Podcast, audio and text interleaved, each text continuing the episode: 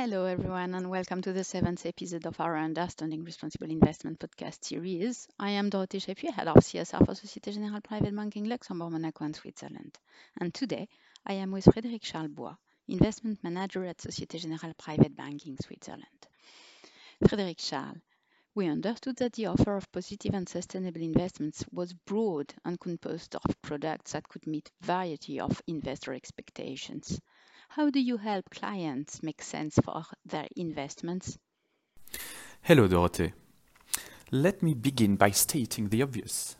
A sustainable approach begins with a more traditional questioning process that allows us to understand and determine the investor profile and objectives. Before talking about sustainability, we must check with the client his appetite for risk, his tolerance to capital loss, his understanding of the various asset classes, and his investment horizon. Only once the investor profile has been determined can the dialogue on sustainable and positive investment begin. The first thing to consider is the degree of sustainability that the client wishes to integrate into his investments. When making an investment choice, are societal considerations very, medium, or little important to him? Not all clients are equally sensitive to sustainability issues. Not all of them have yet considered changing the way they invest, they may have changed the way they consume or travel. As a trusted financial third party, we want to support them according to their sensitivity and expectations. Very well, I understand. So let's say that I am a well informed investor who accepts to take a bit of risk in capital. What can you offer me? Before working on an investment proposal, I must first understand your expectations in terms of sustainability. Which area affects you the most?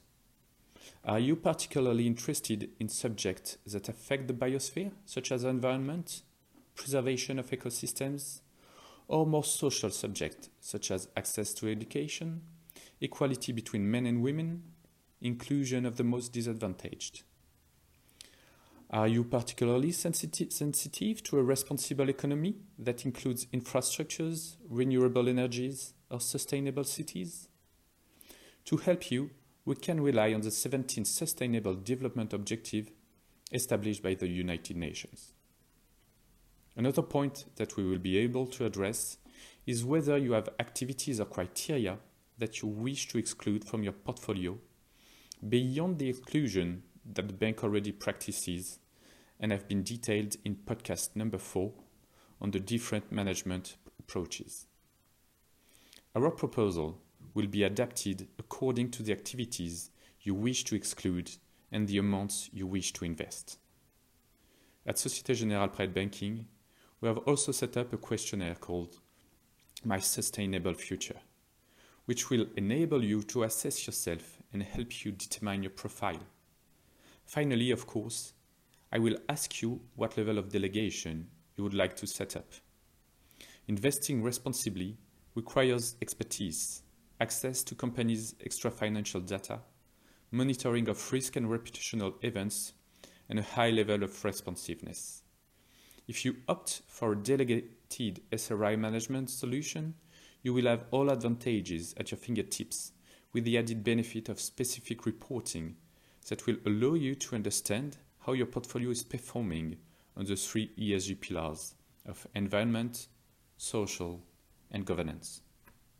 Indeed. Thank you, Frédéric Charles, for this comprehensive overview. An important component of the proposal is structured products. In the next podcast, we propose to see how these products contribute to financing a more sustainable economy. Thank you and see you soon. This podcast is part of a series of episodes to better understand responsible investment. It's available through our program Private Talk by Societe Generale Private Banking on Spotify and Apple podcast streaming platforms. Subscribe now to be notified when the next episode is released and spread the word. You can find the script for the episode on the Societe Generale Private Banking website www.privatebanking.societegenerale.com.